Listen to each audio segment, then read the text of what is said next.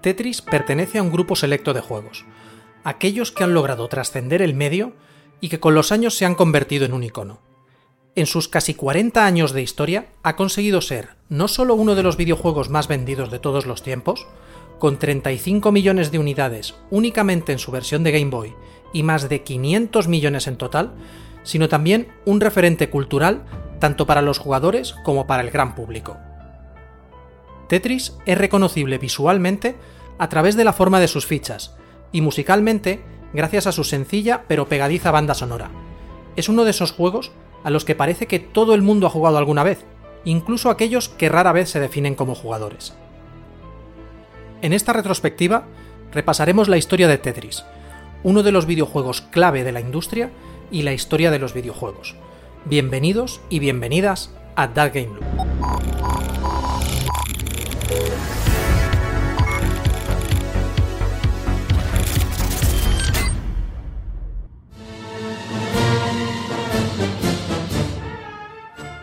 La historia de Tetris no solo es interesante tras su salida al mercado mundial en 1998, año en el que debutaría su versión arcade, sino que se inicia unos años antes en un aula situada en la antigua Unión Soviética. En 1979, Alexei Pajitnov entró con 24 años a trabajar en el Centro de Computación Doronitsin, parte de la Academia Soviética de Ciencias, como ingeniero informático para ayudar a desarrollar sistemas de reconocimiento de voz mediante inteligencia artificial. En su tiempo libre y con la excusa de escribir software para probar los equipos nuevos que llegaban a la academia, Pajitnov desarrollaba pequeños videojuegos en una Electrónica 60, un ordenador de 16 bits y 8K de RAM que ahora nos puede parecer ridículo en cuanto a potencia, pero que es una de las claves para la creación de Tetris. Son precisamente estas limitaciones las que le obligaban a trabajar con una filosofía estricta de economía de recursos. Nada de gráficos elaborados, nada de música y menús reducidos a la mínima expresión. De hecho, el Electrónica solo permitía mostrar caracteres de texto por pantalla, así que en la primera versión de Tetris las piezas estaban formadas por bloques de texto ASCII en lugar de estar dibujadas en pantalla. Pero esto tenía un punto a su favor, y es que no poder perder tiempo en gráficos y música solo dejaba un área en la que trabajar, el gameplay. En este entorno era fundamental tener una buena idea y ejecutarla bien más que hacerla visualmente atractiva, así que la inspiración de Tetris debía venir de una fuente sencilla y muy conocida por el autor. Pajitnov era un amante de los juegos en todas sus vertientes, incluidos los de mesa, y uno de los que más le gustaba hacía uso de los pentominos, figuras consistentes en cinco cuadrados unidos por sus lados, dando lugar a 12 posibles piezas diferentes. Si te parece curioso el nombre, piensa en un tipo de poliomino, que así se llama esta familia de objetos geométricos, que seguro que has tenido en la mano alguna vez, y es el dominó, que no es más que un poliomino compuesto de dos cuadrados. Curioso, ¿verdad? Pero volvamos al juego que rondaba en la cabeza de Pajitnov. Con la versión física de estos pentominos se puede jugar de dos maneras diferentes.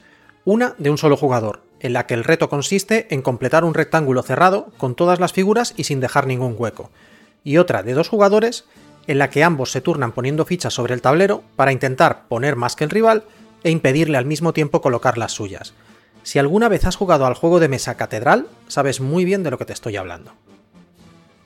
Pajitnov se decidió por la acción de un jugador, pero con un giro, en este caso literal. En lugar de un rectángulo en el que el jugador coloca las piezas y puede moverlas a su gusto, estas irían cayendo desde arriba dentro de un campo de juego al que él inicialmente denominaría el vaso, sin que el jugador pudiera hacer otra cosa más que rotarlas y desplazarlas lateralmente para hacerlas caer en el sitio que prefiriese. Una vez que las fichas tocaban el suelo, se quedaban fijas, y si se completaba una línea horizontal de un extremo a otro del vaso, ésta se eliminaba haciendo bajar las fichas situadas sobre ella. El juego se terminaba si las fichas se iban acumulando hasta hacer desbordar el vaso. El problema que tenía este bucle de juego es que no casaba bien con los pentominos. 12 tipos de piezas eran muchos, y colocarlas al vuelo mientras caían para formar filas era demasiado complicado. La solución pasaba por simplificar las fichas, que pasaron de ser pentominos a tetrominos, formados por cuatro cuadrados y con solo cinco posibles piezas. Como te habrás dado cuenta, el juego no ha cambiado mucho desde entonces, aunque en su primera versión no contaba con un sistema de puntuación. El objetivo simplemente era jugar el mayor tiempo posible. La primera versión de Tetris nació en 1984 y Pagino fue la primera víctima de su gameplay sencillo pero adictivo, de esos que te invitan a jugar solo una partida más. Él mismo ha reconocido en alguna entrevista que jugaba sin parar excusándose en estar testeándolo, pero en realidad estaba enganchado. Y lo mismo pasaba con el resto de gente a la que se lo dejaba probar. Rápidamente entraban en la mecánica de juego ya que no requería de muchas explicaciones. Era un juego muy sencillo de entender a simple vista independientemente de tu experiencia con videojuegos. En su libro Tetris, el juego del que todos hablan, Box Brown cuenta la anécdota del Instituto de Psicología de Moscú, en el que uno de los supervisores estaba tan enamorado de Tetris que distribuyó copias entre sus empleados para que descubriesen el juego, para luego tener que terminar prohibiéndole porque hizo caer en picado la productividad del departamento. Pajitnov sabía que tenía un buen juego entre manos, pero no sabía muy bien qué hacer con él. La idea de iniciar un negocio privado dentro del sistema comunista de la Unión Soviética era impensable por aquel entonces, y Gorbachev no daría inicio a la perestroika, con sus medidas de apertura económica, al menos en un par de años. Aquí es donde la historia empieza a complicarse y el problema acerca de a quién pertenece Tetris sale a la luz.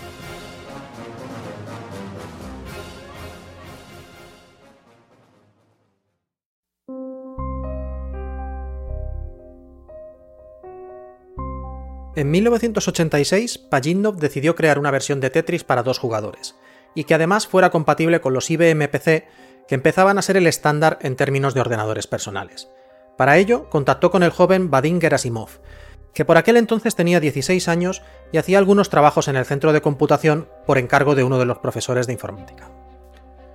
Gerasimov se encargaría de portar el código de la Electrónica 60 al PC, programarían el modo de dos jugadores conjuntamente y crucialmente le pondrían gráficos y color al juego en el proceso. Esto según la versión de Pajitnov, ya que la versión de Gerasimov es bastante diferente. Gerasimov cuenta como él, Pajitnov y un tercer ingeniero se dedicaron entre 1984 y 1986 a programar juegos en el tiempo libre que tenían, y aportar el código de los juegos de la Electrónica 60 al PC. Según esta versión, aunque la idea original del juego provenía de Pajitnov, el desarrollo y los sucesivos prototipos habrían sido un esfuerzo conjunto.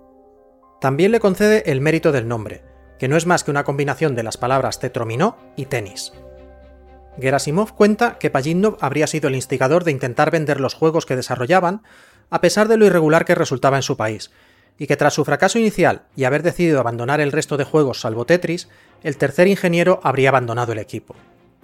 Años más tarde, con las conversaciones comerciales ya iniciadas entre las distintas partes interesadas del juego, Pajitnov le haría firmar una renuncia a todos los derechos de Tetris y a declarar que únicamente había participado en el proceso de portar el juego a PC.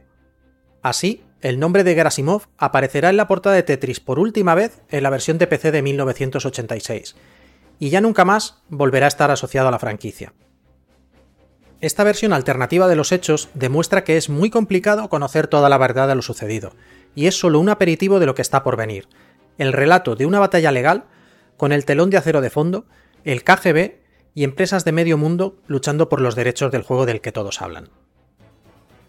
En poco tiempo, Tetris consiguió un éxito arrollador, extendiéndose rápidamente por toda la Unión Soviética en forma de los antiguos disquetes de PC, copiado de un ordenador a otro sin control por parte de su creador, ya que tampoco podía comercializarlo.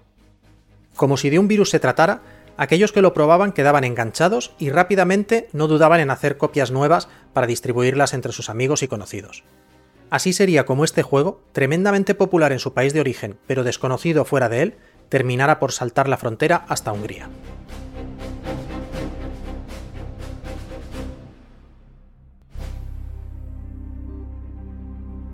Hungría en esta época es un país del denominado Bloque del Este, un conjunto de países socialistas aliados con la Unión Soviética que hacían frente común contra las potencias occidentales, en particular Estados Unidos y los países de Europa Occidental.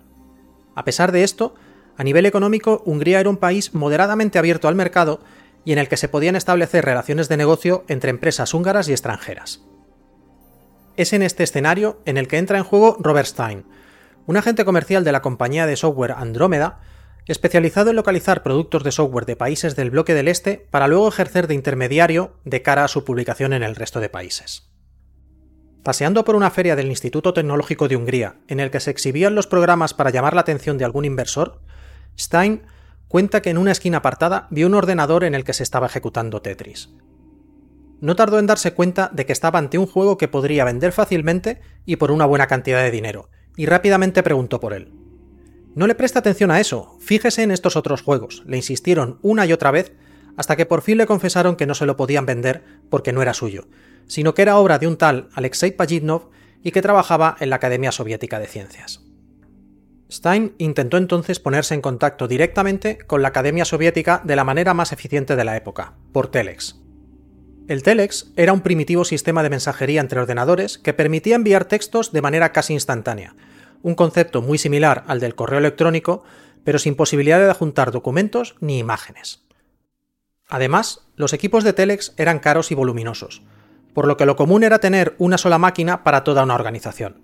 Los mensajes se escribían a mano en un teclado similar al de las antiguas máquinas de escribir y al recibirse se imprimían directamente en papel. Este contexto es importante, porque implica que comunicarse vía Telex, aunque mucho más práctico que hacerlo a través de correo postal, suponía tener que ponerse a la cola con el resto de gente que necesitaba usar la máquina, y que cuando se recibía un mensaje dependía de la persona encargada de la máquina atenderlo y trasladarlo a su destinatario si era necesario. Stein no sabía hablar ruso, y por lo tanto el mensaje debía ser remitido a un departamento de traducción, luego a otro de revisión para confirmar que el contenido no violaba ninguna ley y finalmente entregado a su destinatario. La terrible burocracia comunista en su más pura esencia. Como Tetris no era un proyecto oficial de la academia y la persona encargada del Telex no sabía de qué se trataba, los primeros mensajes de Stein fueron ignorados. Cansado de esperar, Stein cambió de estrategia y decidió enviar un mensaje directamente a su creador, saltándose el intermediario. El mensaje de Stein era básicamente una propuesta de negocios dirigida a Pajitnov como creador de Tetris, en la que indicaba que el juego tenía potencial y que quería publicarlo comercialmente fuera de la Unión Soviética. Por suerte para Stein, este mensaje sí que llegó a leerlo su destinatario, ya que el encargado del Telex supo a qué entregarlo. La respuesta de Pajitnov, después de pasar también por el departamento de revisión, el de traducción y de obtener un permiso de uso para el Telex, fue un corto mensaje en el que le decía que estaba interesado en hacer un trato. Este mensaje de estoy interesado tenía dos interpretaciones dependiendo de a quién preguntaras. Pajitnov afirma que su intención era invitar a Stein a iniciar una negociación, escuchar su propuesta y después ver qué se podía hacer dentro de los límites de la burocracia rusa. Stein, por su lado, tras leer el mensaje, asumió que el trato estaba cerrado y que solo era cuestión de ponerse a redactar los documentos para recortar los flecos que pudiera haber.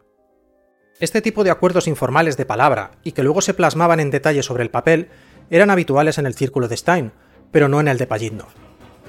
No confirmar esta interpretación, en palabras del propio Stein, es un error del que se arrepentirá toda su vida.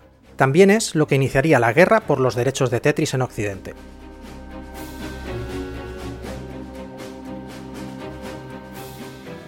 Stein, supuestamente con todos los derechos de Tetris en el bolsillo, inició su ronda habitual de contactos con publishers para mostrarles el juego, entre ellos Electronic Arts y Activision, aunque la mayoría argumentó que veían difícil su comercialización ya que era un juego completamente distinto al resto, no sabían cómo venderlo. Quien finalmente dijo que sí fue Mirrorsoft, empresa británica propiedad del magnate Robert Maxwell.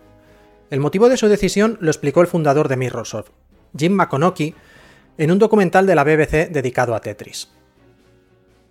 Cuenta que Stein le envió el juego, le echó un vistazo por encima y que lo envió al departamento técnico para que lo revisaran. Un par de semanas más tarde, todo el departamento estaba enganchado al juego, y él mismo se lo llevó a casa para ver qué era lo que tenía este juego para convencer a todo el mundo. Según sus propias palabras, Tetris arruinó esa Navidad en su casa porque no podía parar de jugar y luego su mujer y sus dos hijos cayeron también en él. Este juego claramente tenía potencial para todos los públicos, y Mirrorsoft decidió firmar con Stein los derechos para su distribución en Reino Unido. Al mismo tiempo, la corporación Maxwell tenía un estudio en California llamado Spectrum Holobyte, que podría encargarse de la distribución en Estados Unidos. Antes de continuar con la historia legal, hay que reconocer que a Mirrorsoft y Spectrum Holobyte les debemos una de las señas de identidad de Tetris tal como lo conocemos hoy en día, en sus primeras versiones era un juego espartano y totalmente orientado a la funcionalidad, que aunque divertido y adictivo, no es bonito. Estas dos empresas se encontraron de cara con el problema que habían planteado Electronic Arts y Activision al evaluar el juego por primera vez, y es cómo orientar la campaña de marketing. La solución, y creo que uno de los motivos por los que el juego triunfó inicialmente, fue apoyarse al 100% en su origen soviético. Una caja roja, la imagen del Kremlin en portada, el título en alfabeto cirílico, aunque subtitulado, e incluso la hoz y el martillo eran una declaración de intenciones, tal vez carente de cualquier sutileza, pero terriblemente efectiva. La temática se trasladó también al interior del juego, con músicas y fondos que recordaban a la misteriosa Rusia tras el telón de acero. La campaña comercial previa al lanzamiento fue un éxito, y todo apuntaba a un éxito de ventas nunca visto. El único problema es que la campaña llegó un poco más lejos de lo esperado.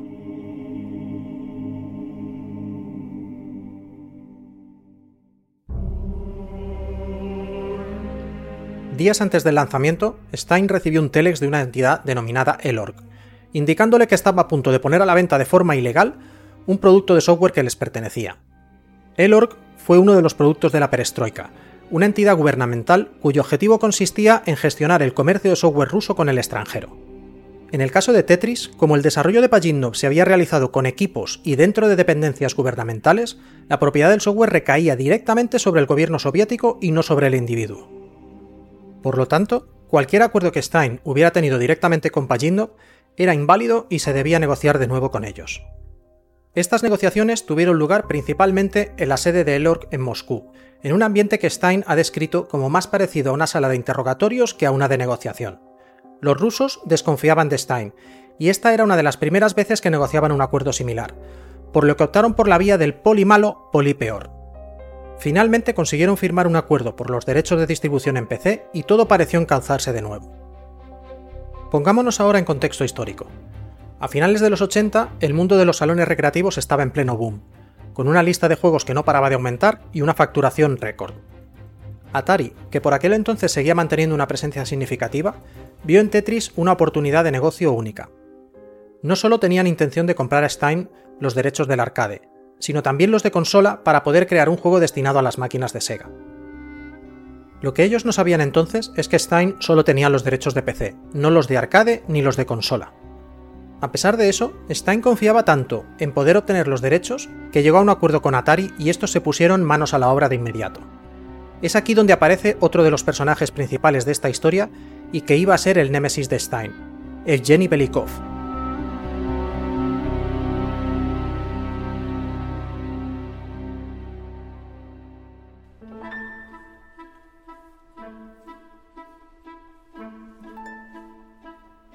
Este funcionario venía a sustituir al responsable de Elorg que se había encargado de las primeras negociaciones de Tetris con Stein, y lo que se encontró no fue de su agrado. En primer lugar, Andromeda Software no había cumplido con los pagos establecidos en el acuerdo original, y en cualquier caso, las cláusulas de este acuerdo eran, en sus propias palabras, una serie de frases juntadas de forma irresponsable. Belikov lanzó un ultimátum a Stein. Si quería negociar un nuevo acuerdo, tendría que ponerse al día primero con los pagos y luego hablaría directamente con él. Le concertó una reunión en la sede de Elorg en Moscú. Nintendo, por su parte, estaba triunfando con la NES y terminando los detalles de la Game Boy, y buscando juegos para ambas se fijaron en Tetris. Entra en escena Hank Rogers, que de manera similar a Stein se dedicaba, entre otras cosas, a intermediar derechos de software con empresas japonesas. Es en esta época cuando descubre Tetris durante una de las ediciones del CES, Consumer Electronic Show, en el stand de Atari, Rogers también se enamora a primera vista de este juego tan diferente, y en cuanto Nintendo le enseñó un prototipo de Game Boy ejecutando una versión de Tetris, se puso manos a la obra para firmar los acuerdos necesarios. Los derechos para NES se licenciaron directamente a través de Atari, que a su vez los había obtenido de Mirrorsoft, y Rogers aprovechó la empresa que había creado en 1983, Bulletproof Software, para gestionarlos. Para los derechos de Game Boy, al tratarse de una consola portátil no cubierta por los términos de las consolas de sobremesa, Rogers se puso en contacto con Stein para llegar a un acuerdo. Durante semanas se produjo un tira y afloja entre ambos, con Rogers preguntando por el progreso con los rusos y con Stein por otro lado diciendo que todo iba bien pero sin dar más detalles. Rogers terminó por sospechar que algo no estaba funcionando y tomó una decisión clave para el desenlace de esta historia. Cogió un avión y se plantó en Moscú para hablar en persona con quien fuera responsable en Elorg de gestionar los derechos de Tetris. Sabemos bastante de la parte de la historia referente a Rogers porque llevaba consigo una cámara de vídeo y documentó buena parte de su aventura para después poder mostrarla a los japoneses. Sus vídeos se han publicado como parte de algunos documentales, por lo que están disponibles de cara al público. Lo que él no sabía es que Stein había tomado la misma decisión de viajar personalmente a Moscú y que además se había citado con Belikov el mismo día en el que Rogers acabaría presentándose en la sede de Elorg. Y por si esto fuera poco, un tercer jugador en discordia, la corporación Maxwell, veía que aparte de ellos muchas otras empresas estaban ganando dinero gracias a Tetris, y no querían seguir repartiendo el pastel. El propio hijo de Robert Maxwell, Kevin, decidió viajar también a Moscú para presionar a los responsables de Elorg. El magnate británico tenía conexiones directas con el gobierno soviético, y su intención era que los acuerdos actuales se declarasen nulos y se firmase uno nuevo por los derechos universales de Tetris a su primer postor, que era su empresa Mirrorsoft. ¿Y qué día decidió Kevin Maxwell citarse con Belikov? Pues sí, precisamente el mismo día que tanto Stein como Rogers iban a estar en la sede de Elorg. Recapitulemos la situación. Belikov se tiene que reunir el mismo día con Stein y Maxwell para negociar los distintos derechos de Tetris, PC, arcade, consolas de sobremesa y consolas portátiles, y aún no sabe que Rogers se va a presentar en su oficina ese mismo día a primera hora. Sumado a esto, tiene la presión del Estado de arreglar el embrollo legal en el que ahora están envueltos, y además sacar el mayor beneficio posible para el pueblo soviético. Es decir, que el KGB tiene sus ojos puestos en estas negociaciones. Si las cosas salen mal, el futuro de Belikov puede ser muy frío. Su jornada empieza de una manera inusual, con un aviso de que hay un tal Hank Rogers en la recepción del edificio y que quiere reunirse con él. Esto en aquella época era totalmente irregular, ya que ningún extranjero podía presentarse en un edificio gubernamental sin cita y sobre todo sin haber pasado el examen de los servicios secretos rusos. Para suerte tanto de Belikov como de Rogers, el extranjero no tiene antecedentes y confirman su identidad, aunque la amonestación para el funcionario ruso es inevitable. Belikov es joven y es la primera vez que se enfrenta a un trabajo de esta envergadura, pero se adapta rápidamente a la situación y reconoce el problema principal, Stein, Rogers y Maxwell no deben cruzarse ni saber que el resto está en Moscú. Aprovecha que Rogers ha llegado antes de las citas que sí tenía concertadas con Stein y Maxwell y se reúne primero con él. Rogers ha traído consigo una de las unidades de Tetris para NES para enseñársela a Belikov a modo de prueba de que están teniendo éxito con la versión de consola y solicitarle los derechos para consolas portátiles. Para su sorpresa, el ruso pone cara de póker, abre la caja de cartón, mira el pequeño cartucho de plástico y le dice ¿Qué es esto? No os hemos dado los derechos para hacer esto, lo estáis vendiendo de forma ilegal. Roger se echa mano de la caja y le responde, no, mira, aquí detrás viene detallado, Elorg vendió los derechos a Mirrorsoft, ellos a Atari y ellos a nosotros. Belikov se mantiene firme en su postura y le indica a Rogers que los derechos de consola no se han adjudicado a nadie, por lo que estos acuerdos son inválidos. En ese momento, Rogers se da cuenta de que ha habido algún malentendido en alguna parte, y reacciona de la mejor manera que puede, disculpándose abiertamente por el error y pidiéndole negociar cara a cara tanto por los derechos de consola de sobremesa como por los de portátiles, y le da una cifra que Belikov no puede ignorar. Nintendo controla el 70% de la industria del videojuego en ese momento. Belikov recuerda en ese momento una de las directrices que le ha dado el partido para las negociaciones, que es obtener el mayor beneficio para el pueblo soviético, y parece que un acuerdo con Nintendo cumpliría con creces ese objetivo, pero su reunión con Stein es en unos pocos minutos, por lo que se despide de Rogers emplazándole a otro día para discutir los detalles. Belikov tiene que tomar una decisión y dispone de poco tiempo para ello. Toma el contrato original con Stein, que ahora tenían que renegociar, y lo modifica para cerrar la puerta a cualquier derecho de publicación que no fuera el de PC, dejando vía libre para negociar los derechos de consola. Pero como sabe que Stein no aceptará estos términos de buena gana, idea una trampa para distraer su atención. Entre las modificaciones del acuerdo incluye unas cláusulas de penalización astronómicas en caso de retraso en los pagos que puede justificar dada la historia regular de pagos por parte de Andromeda Software y que le servirán para centrar la discusión en rebajarlas sin que Stein se fije en el resto del contrato. Funcionó. Stein estaba tan agotado por el viaje y por las inacabables negociaciones que le estaba llevando este trato que firmó el acuerdo sin percatarse del cambio en la definición de los derechos que otorgaba. La jugada estaba casi completa.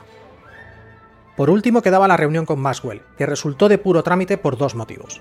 El primero, que Belikov ya había tomado una decisión al respecto y había puesto la maquinaria en funcionamiento. El segundo, que Maxwell no había hecho los deberes antes de viajar. Resultó que Rogers le dio el cartucho japonés de Tetris a Belikov, y este lo usó para intimidar a Maxwell. Se lo presentó como una prueba de que no estaban manejando correctamente los derechos que habían negociado para Andrómeda y posteriormente Microsoft. Maxwell, que no conocía el detalle de los derechos de los que disponían, quiso salir del paso y le dijo que debía tratarse de un juego pirata, por lo que lo que ponía en el texto de la caja podía ser cualquier cosa.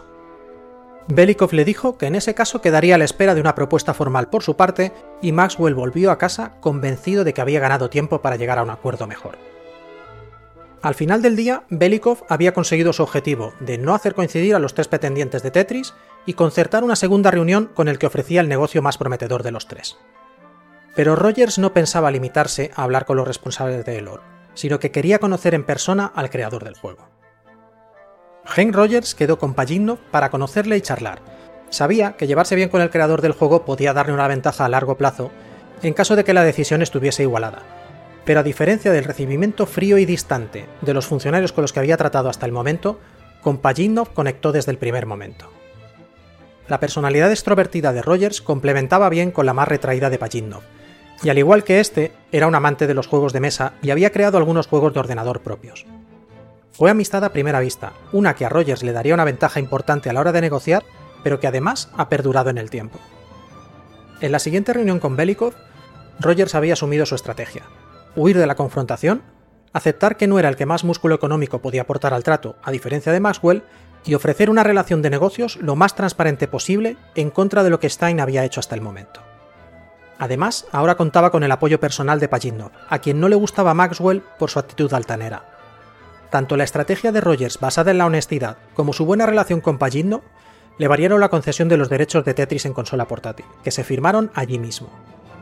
Es más, finalizada la reunión, Belikov aprovechó para comentarle que dado que los derechos de consola habían quedado en el aire, si quería, podía hacerle una oferta para sumarlos posteriormente al acuerdo.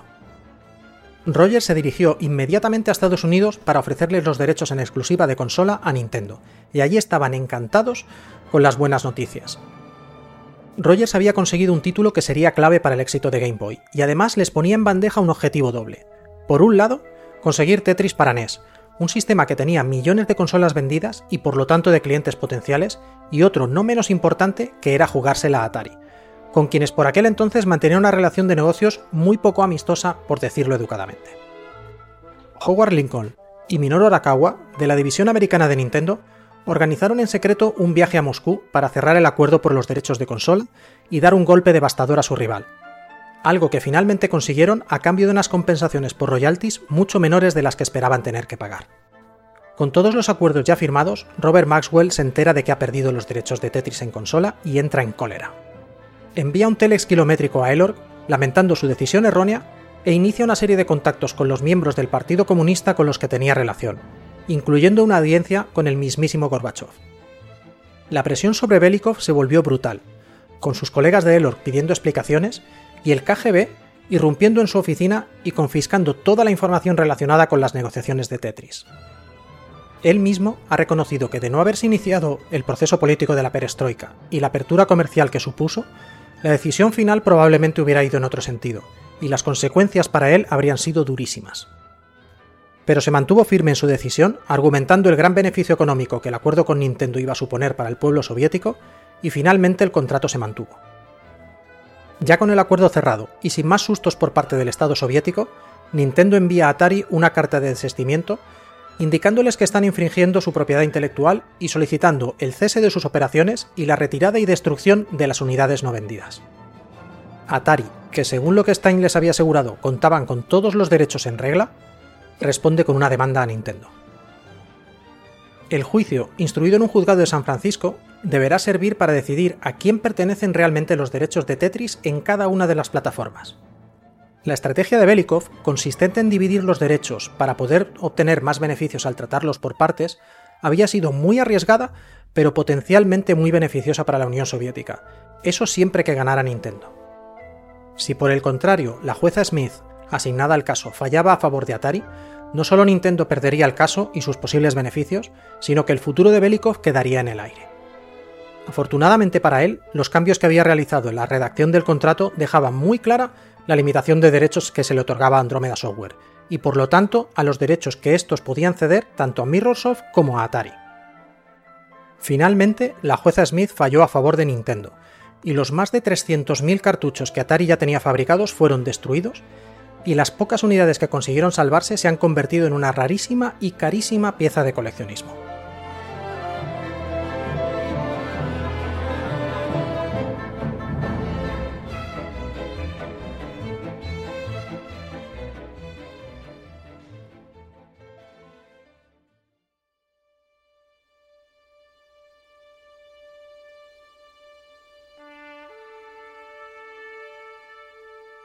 Durante toda esta batalla legal por los millones de Tetris, Pajitnov no vio ni un rublo por él.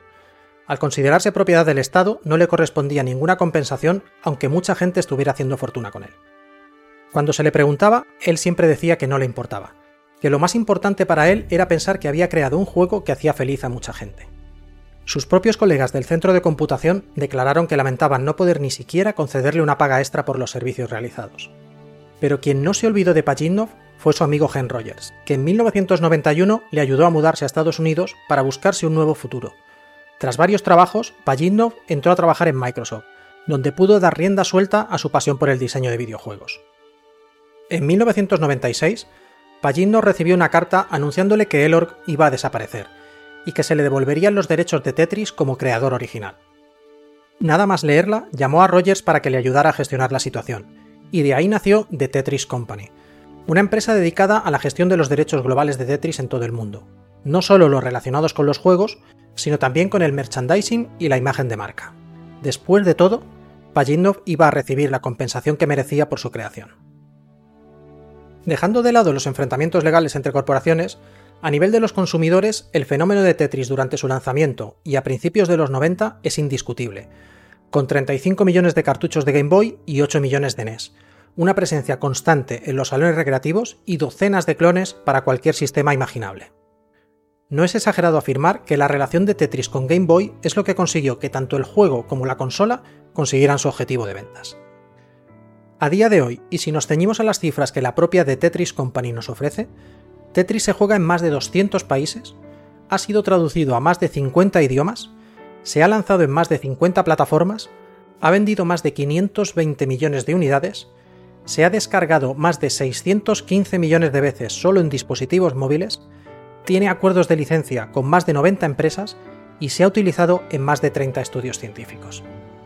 Además de todas estas cifras, Tetris es un juego que sigue vigente y que consigue acaparar titulares con sus últimas versiones, que dejan casi intacta la jugabilidad original, pero le añaden algún giro a la experiencia, como puede ser el Battle Royale Tetris 99 o el más experimental Tetris Effect, que debe su nombre a esa habilidad que tiene el juego de que si lo jugamos durante un tiempo prolongado, terminemos por soñar con las fichas o incluso pensar en ellas de manera involuntaria haciendo otras tareas. Pero ¿qué es lo que lo hace especial? Tetris es toda una lección de diseño de videojuegos, ya que manteniendo un conjunto de reglas limitado pero siempre consistente, consigue adaptarse a jugadores de todos los niveles. Los modos multijugador, el Battle Royale, la realidad virtual, son solo añadidos sobre una base muy sólida que requiere pocos cambios. Es un juego que apela también a nuestro deseo natural de encontrar el orden, de dejar limpia la pantalla por muchas piezas que sigan cayendo. Es también un juego que se empeña en recordarte tus errores, en mostrarte las líneas incompletas que no has podido borrar y que te están pidiendo a gritos que te ocupes de ellas. Por último, es un juego con un mecanismo de riesgo-recompensa muy directo y fácil de entender. ¿Dejo un hueco para hacer una línea múltiple, subiendo el nivel del suelo, pero optando una puntuación mayor? ¿O voy limpiando línea por línea con una estrategia más conservadora? La mayoría de jugadores que se enfrentan a Tetris por primera vez optan por la segunda, pero poco a poco van optando por tomar cada vez más riesgos calculados. Y esto lo hacen de forma natural, sin necesidad de guías de estrategia o tutoriales avanzados. El juego se enseña solo, la batalla es de la persona que juega contra sí misma. Hemos hablado de que Tetris es un juego que perdura sin muchos cambios hasta nuestros días, pero eso no quiere decir que tanto Pajitnov como The Tetris Company a través de licencias no hayan intentado cambiar la fórmula para que, además de la experiencia original, podamos tener otras variantes, inspiradas en Tetris, pero que en algunos casos alteran de forma sustancial las reglas. No todos son juegos exitosos, pero sí que hay entre ellos algunas joyas que amplían el horizonte de esta franquicia sin pretender sustituir al original.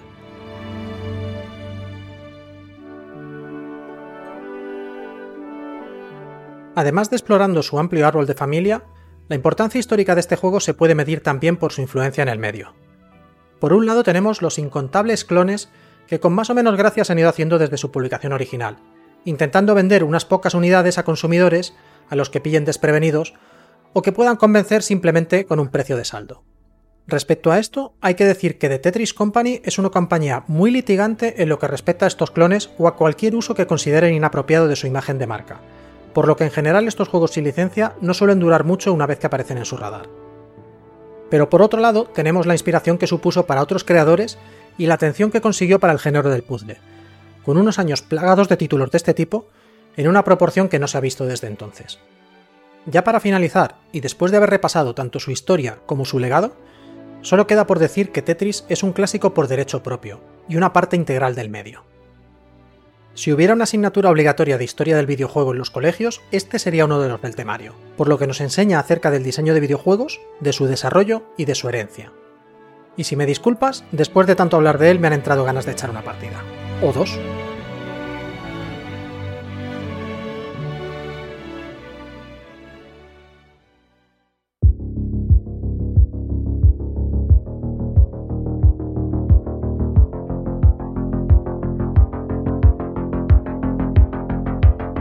Y con esto concluye nuestra retrospectiva de Tetris. Esperamos que te haya resultado tan interesante su historia como a nosotros y que hayas aprendido algún detalle que tal vez no conocías. Recuerda que puedes encontrarnos en Twitter e Instagram con el nombre Loop y que si quieres echar un vistazo al resto de contenido que publicamos, te invitamos a visitar nuestros canales de Twitch, YouTube y Spotify también con el nombre Loop. Por último, queremos agradecer a nuestros mecenas en Patreon su apoyo, gracias al cual podemos seguir publicando contenido como este. Un saludo y nos vemos en el loop.